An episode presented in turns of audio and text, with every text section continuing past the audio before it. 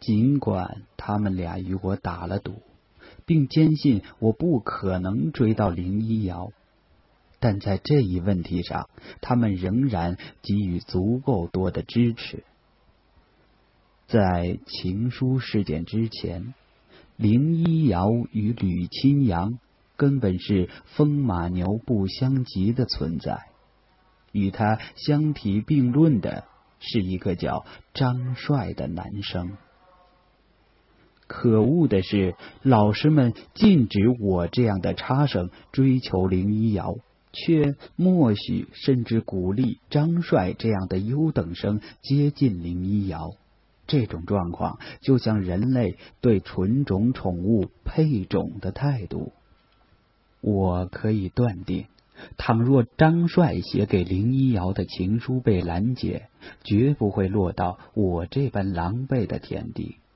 兴许老师会语重心长的说：“张帅啊，别太心急，林一瑶以后肯定是你的。”某次月考之后的名次红榜上，林一瑶和张帅的名字紧紧的挨在一起。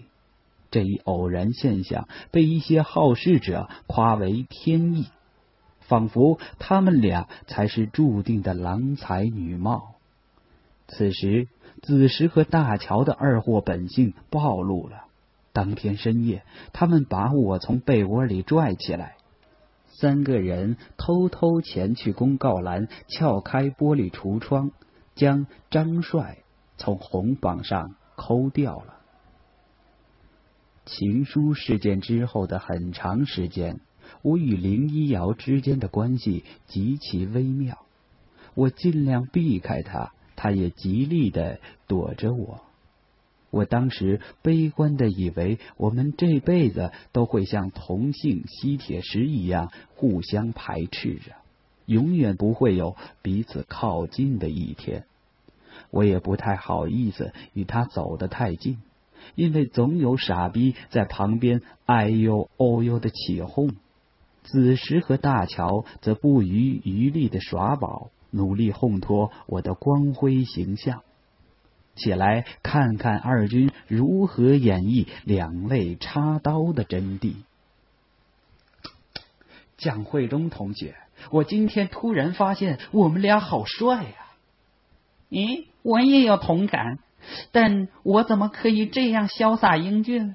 不如我们去参加世界先生比赛吧，拿个亚军和季军回来，以后光宗耀祖啊！为什么不是冠军？呸！你也不去角落里撒泡尿照照，看看自己长得什么屌样？你再帅，还能帅得过咱们杨哥吗？有杨哥在，你还指望拿冠军？臭不要脸的！我赶紧打圆场，呃，我弃权，冠军是你们俩的。平心而论，我感觉这种插科打诨的方式太像小丑了。但一抬头看见林一瑶嘴角的盈盈笑意，一下子发现自己非常愿意当这个小丑。在那个年龄，无论无意的出糗还是有意的献丑，只要能博取那个人的一笑，便会欣喜若狂。而多年后，这样的快乐已然灭绝。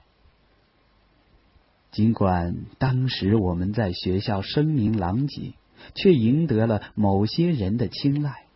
譬如大乔泡上了一个高一的妹子，子时混进了篮球队，而我则莫名其妙的收了一个小弟。他是初中部的一个小屁孩，名叫孟良固，因为他老爹那边姓孟，老妈姓梁，奶奶那边又姓顾。不过，这家伙吹嘘说，他曾祖父解放前曾是孟良崮战役的一名军官，取这个名字主要是为了纪念革命先烈。子时也调侃道：“你祖宗叫什么？番号是什么？我家有人在部队。”小孟同学顿时脸红了，说：“七十四师。”这一下，我们肃然起敬。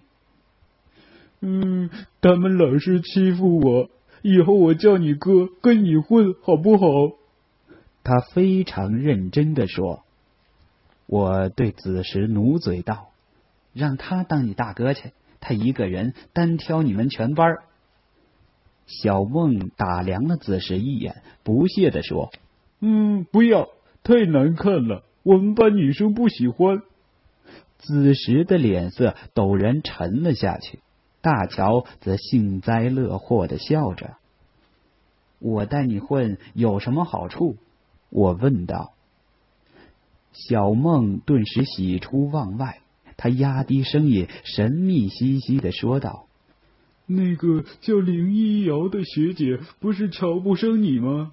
我家有一个堂姐，长得挺漂亮，她正在一中读高一，还没男朋友呢。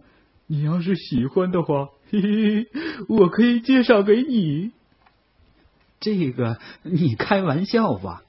我忍不住笑了出来。我很认真的。大乔缓缓的合手闭眼，一脸诚恳的说：“既然人家学弟这么诚心，你就别推辞了。千里送鹅毛，礼轻情意重嘛。”我曾经以为，我认识的人里，属子时和大乔的脸皮最厚。不料江山代有人才出，小孟同学以绝对的优势刷新纪录。如此卖解求荣、毫无廉耻的家伙，整个白浦中学都找不出第二个。我太喜欢了。我咳嗽了一声，摆出大哥的架势，说：“你姐就算了，以后谁再敢欺负你，你就说你是我们罩的。”多谢大哥，他感动的快跪下了。子时一把搂住小梦的肩膀，换上一副笑脸：“ 小朋友，你姐真的漂亮吗？”“废话，骗你有糖吃啊！”“有没有照片或者电话号码什么的？”“没有。”“你想干嘛？”“嘿嘿，介绍一下呗。月底放假约他出来玩，我请你去网吧打红警。”小梦有些心动。但他很快又正色道：“不可能，我只介绍给杨哥。”他甩开子时的胳膊，撒腿便逃跑了。子时显然有些不甘心，他高喊道：“哎，小舅子，你跑什么呀？别跑啊，咱再商量一下呗。”真是善解人意的好孩子。我望着那个单薄瘦小的背影。一股暖流滋润心田，心里久久不能平静。情书事件之后，这是我第一次感受到人间自有真情在。